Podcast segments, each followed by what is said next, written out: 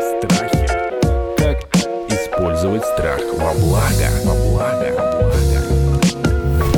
У меня мама творческий человек, и я такой деловой в 4 года подхожу к ней, беру листок, сажусь рядом, начинаю рисовать. Вау! Говорю, мама, мама, посмотри. Amazing! Прямо слезы из глаз! Мама посмотрела и сказала, ну так себе. Было очень обидно. Потребность не только в похвале есть, потребность есть в участии. Э, здесь что было вообще?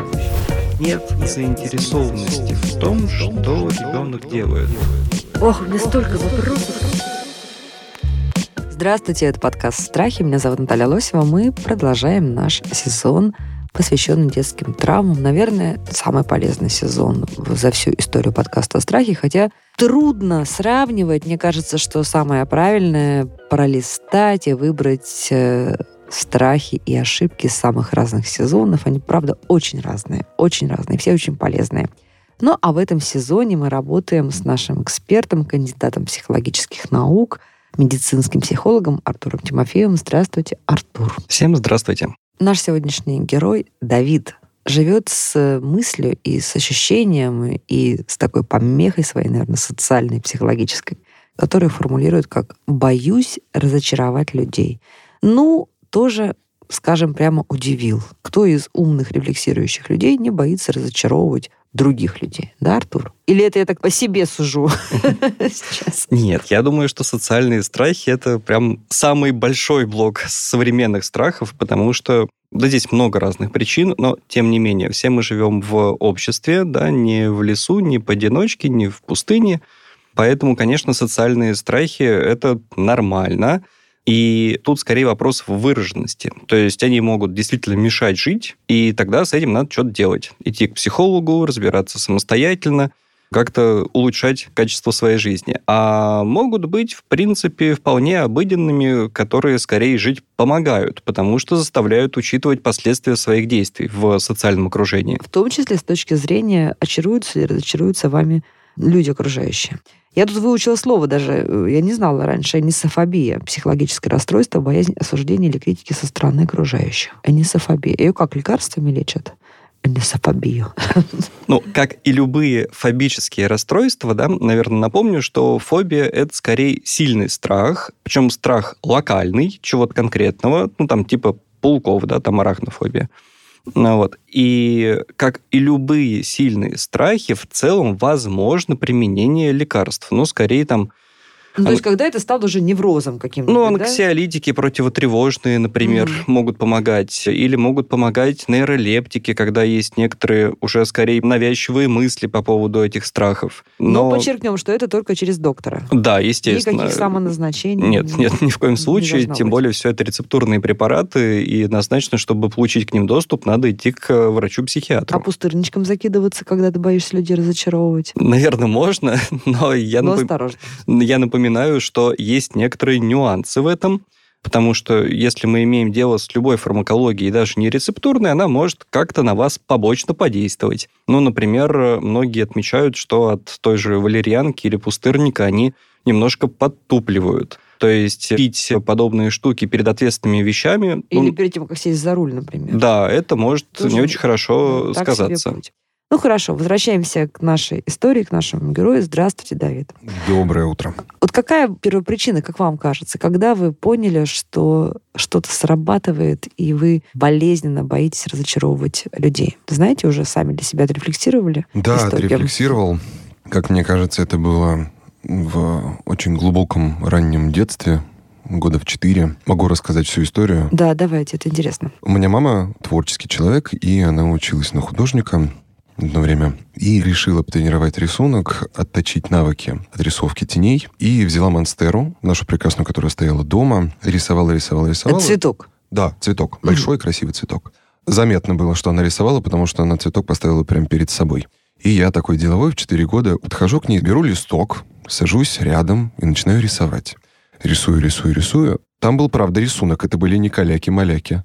Там не просто... А вы прям карандашом. помните, что нарисовали? Я помню, что я нарисовал. Я помню, что с тенями там, конечно, были проблемы, потому что у меня тоже есть художественное образование. Но все же, мне было 4 года. Я нарисовал тоже монстеру, свою, очень красивую, как мне сейчас кажется. И после того, как я ее нарисовал, мама посмотрела и сказала, ну так себе.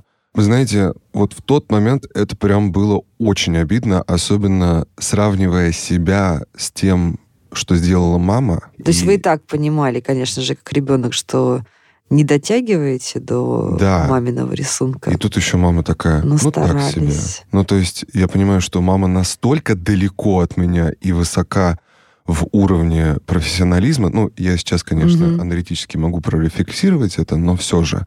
Тогда я прям понимал, вот это красиво, а то, что у меня, это некрасиво. И как типа быть? я вот такой. И я вот такой вот безрукий. Ну, ну как так? А потом были еще эпизоды, или это вот один эпизод, который так травмировал? Было два эпизода. Один тоже с мамой связан, один с отцом. Ну, э, давайте разбавим немножко тему мамы. С отцом была история такая, что у нас было очень много лего дома, и я все время креативил. И создал огромный, невероятный просто космический корабль, который пытался показать своему отцу. Ну, у отца особой заинтересованности в этом не было. И он просто смотрел телевизор и сказал, ну да, ок. Мама уже в дальнейшем, когда я поступил на художку, начал лепить из глины, у меня был рельеф, я делал пантеру прекрасную, как мне тоже кажется. Я принес ее домой, показываю маме, а мне было лет в 12 уже. То есть это не глубокий детский возраст. И это уже начало такой подростковой Да, чувствительности. да. Она смотрит, я только-только пришел, прям вот я бегу домой, я еду час на автобусе, чтобы показать маме, что у меня получилось. Я прям в прихожей говорю, мама, мама, посмотри. Мама подходит, смотрит, такая, ну, нет, не очень. Ну, тут и голова какая-то без шеи, и что-то как-то все не так. Ой, не, фигня. В следующий раз. Но сейчас вот эта фигня. Она не сказала, как мне кажется, правильные вещи, что ты молодец, постарался, можешь еще поучиться. Сейчас получилось хорошо, но можно улучшить. Она просто сказала не очень. И я тоже такой. Ну, и, и что не очень? То есть обидно было даже не то, что она не похвалила, не восхитилась тем, что вы сделали, а то, что она не оценила старания вашего, Да. какого-то такого стремления. А стремление было прям Мгм. очень сильное. А Вот. Ну хорошо, это были детские эпизоды.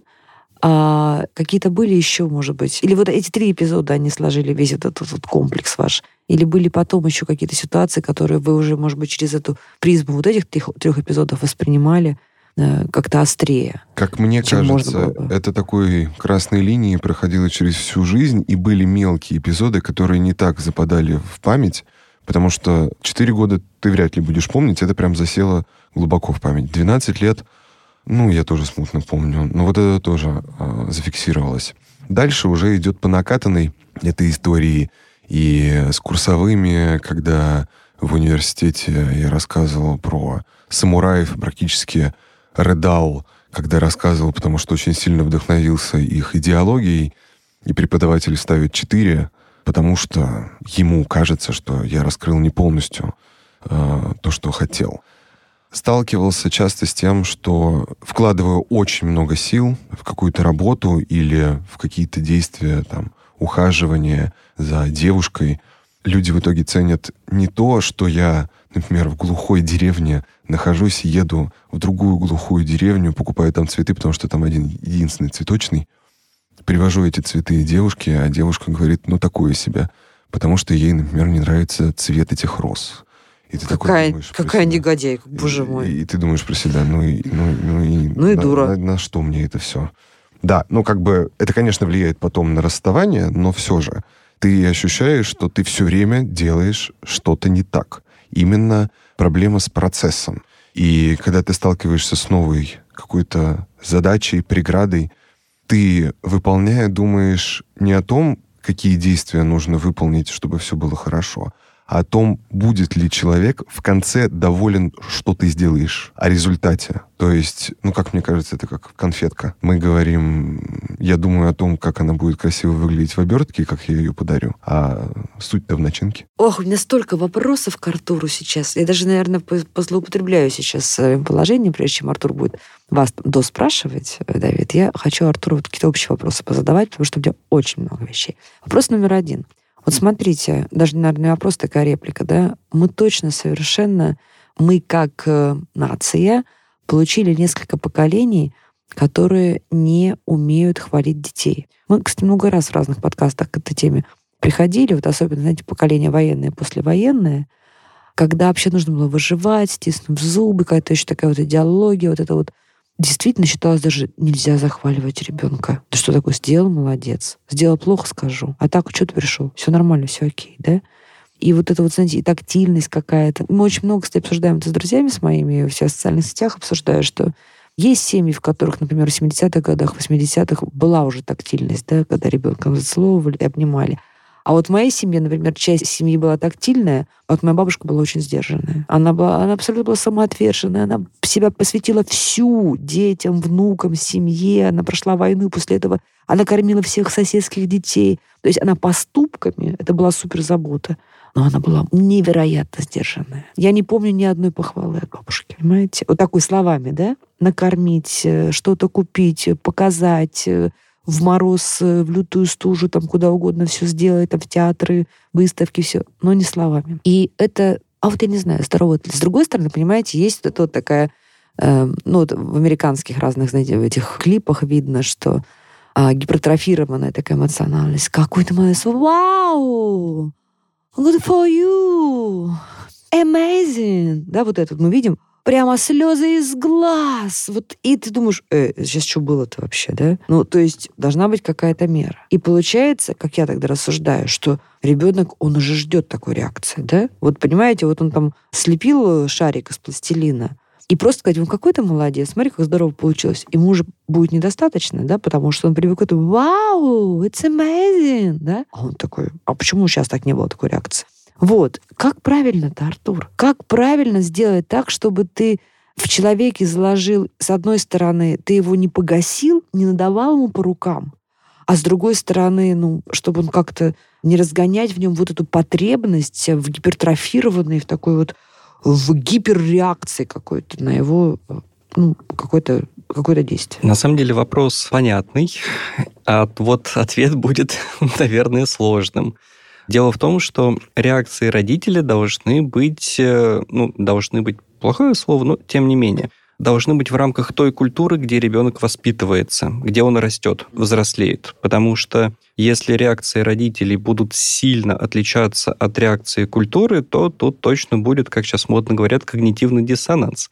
Ожидания одни получают другое. И если родители носители одновременно культуры, в которой воспитывается ребенок, то эти реакции, реакции родителей и реакции остального окружения будут ну, примерно одинаковыми. Они не будут сильно расходиться. Вот. И у ребенка не будет вот этого сильного расхождения и там, блин, что не так. Но понятно, что даже в рамках одной культуры, это если мы говорили вот про западную культуру, да, и нашу, но понятно, что даже в рамках одной культуры индивидуальные различия колоссальны. А, и здесь скорее нужно придерживаться баланса, как это ни странно, да, золотой середины. Опять же, можно ли детей хвалить? Нужно детей хвалить. За что? За все подряд. Но это всегда должна быть адресная, конкретная похвала. Давайте на примерах, которые вот нам как раз дал Давид. Когда он нарисовал четырехлетним, когда он слепил 12-летним, и когда он был уже, кстати, студентом. Да, студентом вы были, когда вот вы эту работу Да, делали? да. Мгм. Ага, вот тут скорее к Давиду уже обращусь. Давид, я задаю вам немножко вопросов. Конечно. Давид, скажите, пожалуйста, какую бы похвалу вы хотели? Вот уже сейчас, когда вы взрослый человек, да, вы вспоминаете а, то, что было в университете, вы вспоминаете то, что было в детстве, и понятно, что складывается некоторое собственное представление о том, как бы было хорошо, да, вот как бы хотелось, чтобы эти слова прозвучали. Давайте возьмем любой эпизод из тех, что вы рассказали, и вот попробуем пофантазировать. А как бы хотелось, что бы хотелось услышать?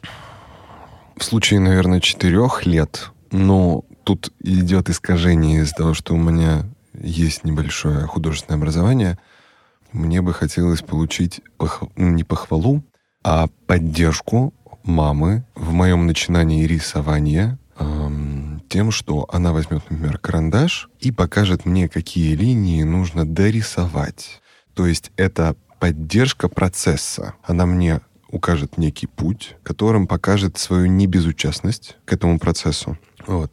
И уже после этого я буду дорисовывать, и мы как бы вместе сообща будем что-то делать, и я пойму, что да, у меня, может, не получается так хорошо, как у мамы. Мама может мне сказать о том, что «Давид, смотри, я сейчас учусь, у меня есть образование. Мне рассказали, я там несколько месяцев слушала лекции о том, как нужно рисовать. У тебя этого образования нет, но ты сейчас только начинаешь. Давай я тебе помогу и расскажу. Вот тень падает так, вот здесь свет должен быть так. Ты поднатореешь, и будет прям супер. Сейчас у тебя нормально, ты вот здесь можешь продолжить мои мазки, и дальше учиться, учиться и учиться. А не сложно это было бы для четырехлетнего ребенка вот такой подход? Ну вот Я думаю, что можно и гораздо более простыми словами, но вот для слушателей я бы вот заострил пару моментов.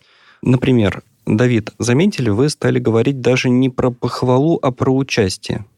М, кстати, да. да.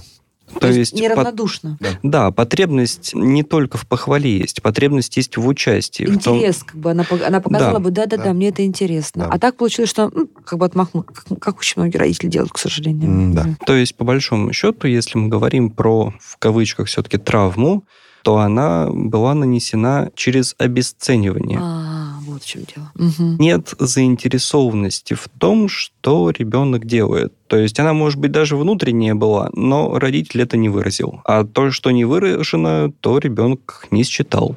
Опять же, гипертрофированность эмоций в раннем детском воспитании скорее норма. Мгм. Именно потому, что дети не могут считывать более тонкие, сложные, комплексные эмоции. То есть восхищаться надо, даже каким-то простым Пустякам. и- пустякам и крошечным достижениям. И Но по- адресно. Все-таки это должны ну, быть... адресно это что значит? Что вы имеете в виду? А, Адресно по отношению «я хвалю тебя» или адресно «я хвалю тебя за это». Я восхищаюсь тут тем, что ты колесо машинки на место сумел прикрутить. Именно продуктом деятельности. Мгм. Именно почему? Потому что тогда формируется более-менее адекватная самооценка. Меня хвалят за мой труд. Мгм. А если потом не похвалят его во взрослом возрасте? Ну, давайте вот мы хвалим, хвалим, хвалим, хвалим. Потом наступают трудовые будни. Человек приходит на работу. На работе часто не до сантиментов, да? Нет, И- нет, нет, ну, похвала... И что нужно? «А, Как ты здорово сегодня, не знаю, врач, надел халат. Какой же ты молодец, а. Браво. Браво! Ты знаешь, что такое скальпель после ординатуры, и уже знаешь скальпель. Ну, Э, Нет, так я ну, П- Понятно, что да, не, ну- не стоит утрировать. Очевидно, что мы имеем дело все-таки с детьми. Для формирования детской самооценки очень важно слышать Так похвалу. я спрашиваю, а потом-то не будет такой ребенок э, захваленный ожидать, что любое его э, нормальное действие сдал сессию? Ну, Вообще твоя обязанность сдать сессию без хвостов, да? Что, А- тебя хвалим, что ли, за это? А почему бы и нет? Ну, то есть сессию можно сдать по-разному. Ее можно сдать на все пятерки, а можно сдать не на все пятерки. Соответственно, и отмечать успехи тоже можно по-разному, да, можно действительно там восторгаться, наверное, для кого-то это будет слишком много, а можно просто отметить, что да, здорово, молодец, э, круто, что получилось закрыть на все пятерки. И тогда ребенок будет видеть, что его замечают, его видят, э, и его усилия ценят. Ну, тогда у меня с другой стороны вопрос. И, кстати, к Давиду, и к вам. А вот есть недостаток э, похвалы и боязнь разочаровать людей как продукт вот этого недостатка. Они меня не похвалили, значит, я их разочаровал. А обратная сторона — это, может быть, не вполне адекватное принятие критики. Потому что когда тебе говорят, слушай, ну вот что-то вот ты в этой работе не учел, вот этого аспекта он важен, да? Это очень важно. Это нужно обязательно было вот этот исторический там какой-то материал тоже поднять, как-то вытащить. Работа без этого неполноценная. И преподаватель, допустим, прав. И он говорит вещи-то, ну, конечно, обидные, может быть, потому что человек придумал гениальную работу, а оказывается, в ней есть изъян. Но это, что называется, рабочая ситуация. Ну, пойду, давайте доработаю и сделаю.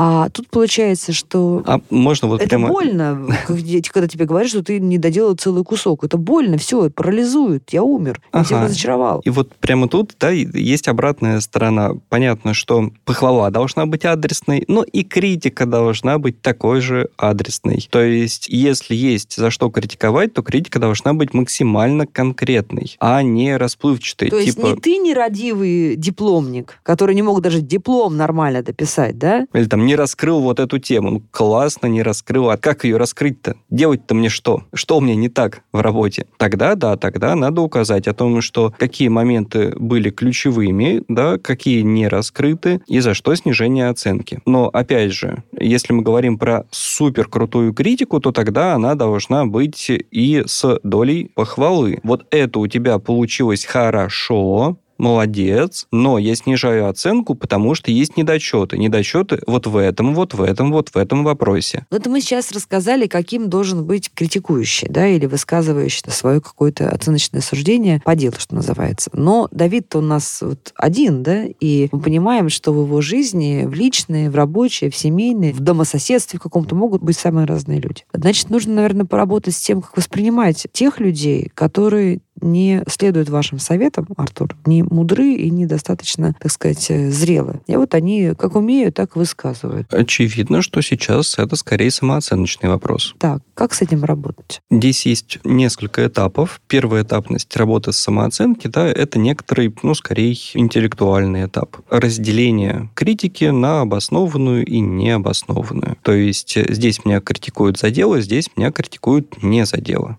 Можно и с психологом, это будет только эффективнее. Но я имею в виду, что э, не- эмоционально покрываешь эту ситуацию, да, а очень рационально. Даже- Где за дело, где прав, где не прав. Даже если сначала была эмоциональная реакция, а, ничего страшного. Это все-таки бег на длинную дистанцию, да? Нет, а ну, извините, пожалуйста, мне кажется, что вообще-то радоваться критике могут только не вполне э, нормальные люди. Нет, да? нет, нет, Всё равно я- я про другое. обидно. Про Когда другое. все равно первые секунды тебе всегда обидно, а дальше ты думаешь, да? А, вот хорошо, что мне показали вот этот э, аспект, сейчас я его уберу, и все будет классно. Ну, в целом, да. А, Это как оппоненты на защите, да? Вот Да. хороший оппонент на какой-то защите докторской, да? Мы же за что любим хороших оппонентов, мы сказала я, да? Ну, за что ученые любят э, хороших оппонентов? Как мне рассказывали. Тех оппонентов, которые тебя не... э, задача которых тебя не унизить, не раздавить, не обесценить, а наоборот сказать, смотри, вот эту часть еще, смотри, ты вообще ее не проработал, давай ты ее доделаешь, потому что я считаю, что тут не прав, тут не так и так, не сяк. И потом ты сможешь блистать. Похоже? Ну, в целом, да, хорошая критика должна быть примерно такой. Но все-таки, да, мы про самооценочные вещи. а Если мы говорим про собственный путь э, стабилизации самооценки или не собственный, а совместно с специалистом, то обычно это все-таки шаги рациональные. Первые шаги это все-таки не эмоции, а рациональные вещи. Почему? Потому что очень тесно переплетается это с темой ответственности. Соответственно, чувство вины – это чувство, которое чаще всего возникает именно тогда, когда человек чувствует ответственность, которую провалил. А для того, чтобы это чувство было адекватным, должно быть осознание, а какую ответственность я взял и, что где я ее сделать, провалил. её, э, вот эту ответственность или этот провал компенсировать? Да. Или там, Да. чему, научиться? Это вот как раз рациональная часть. Соответственно, во время ее разбора обычно выделяется иррациональное. То есть, например, то чувство вины, которое рационально не объясняется. Из разряда «я понимаю, что это не моя ответственность, но мне почему-то до сих пор неудобно, я чувствую себя виноватым, хотя вроде бы и не должен». И вот эта вот иррациональная часть становится объектом уже более глубокой психологической проработки. С этого момента трудно идти по этому пути в одиночку, и здесь скорее нужен специалист, потому что именно вот эти иррациональные части обычно формируются на базе ну, вот примерно таких э, травм, таких историй, э, которые рассказал нам Давид. То есть это некоторые убеждения, убеждения чаще всего про себя, то есть некоторые негативные мысли о себе, которые формируются спонтанно, мы их даже не очень отслеживаем, то есть негативная оценка себя во время критики, которая кристаллизуется и становится некоторым обычным обычной оценкой или обычным привычным отношением к себе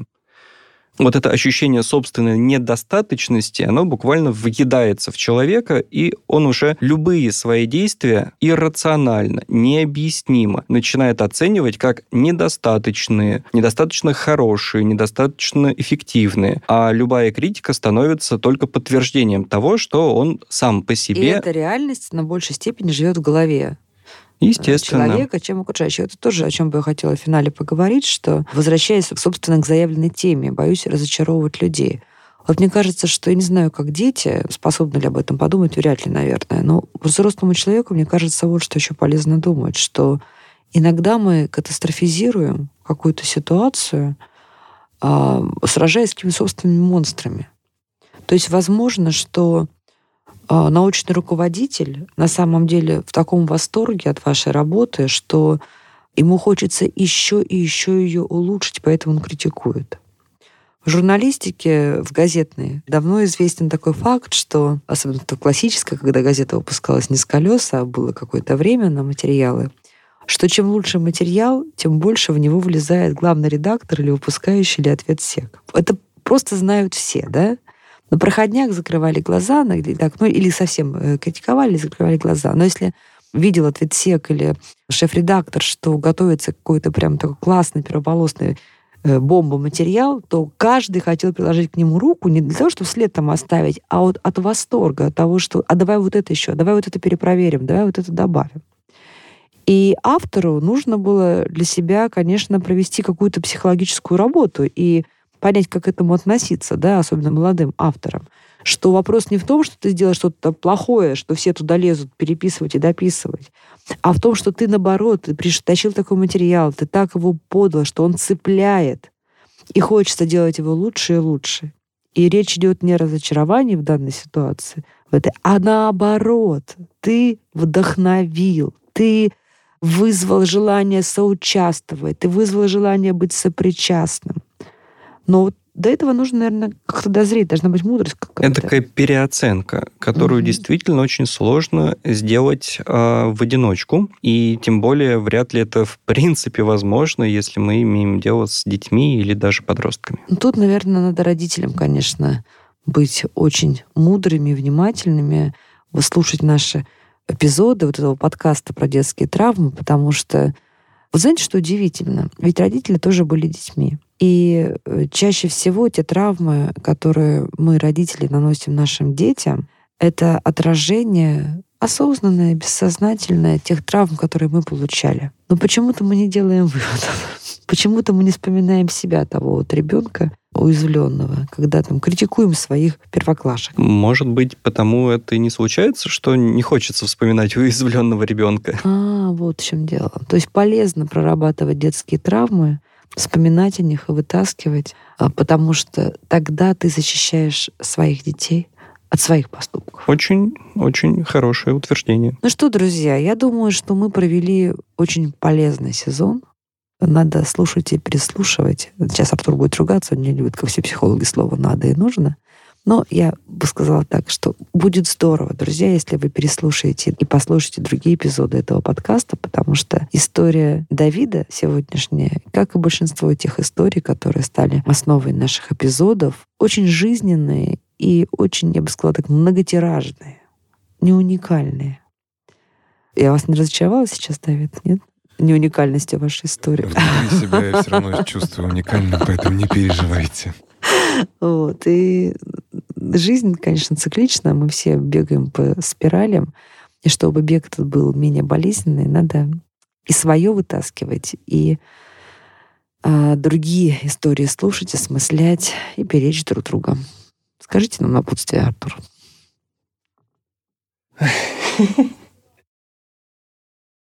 А, я хочу сказать для наших слушателей, что действительно старайтесь э, взвешенно подходить к любой ситуации, особенно той, которая вызывает у вас много эмоций. Потому что там, где много эмоций и чаще всего много негативных эмоций, обычно очень-очень мало, скажем так, истины. Эмоции зачастую отражают нашу реакцию, нашу необъективность, и скорее это крик нашей уязвленной, болезненной части. Поэтому будьте снисходительны к этой части, но одновременно не забывайте заботиться о себе и при необходимости, конечно, обращайтесь к специалисту, чтобы стать лучше и крепче. Любите друг друга, любите себя, и, как говорит нам Евангелие, друг друга тяготы носить. Давид, помогли мы вам? Да, спасибо большое. Это был сезон детских трав, подкаст «Страхи, ошибки». Подписывайтесь обязательно, слушайте, посылайте друзьям и присылайте нам ваши разные истории, разные вопросы. Будем делать новый сезон. Подписывайтесь на подкаст на сайте ria.ru в приложениях подкаст с Web Store и Google Play. Комментируйте и делитесь с друзьями.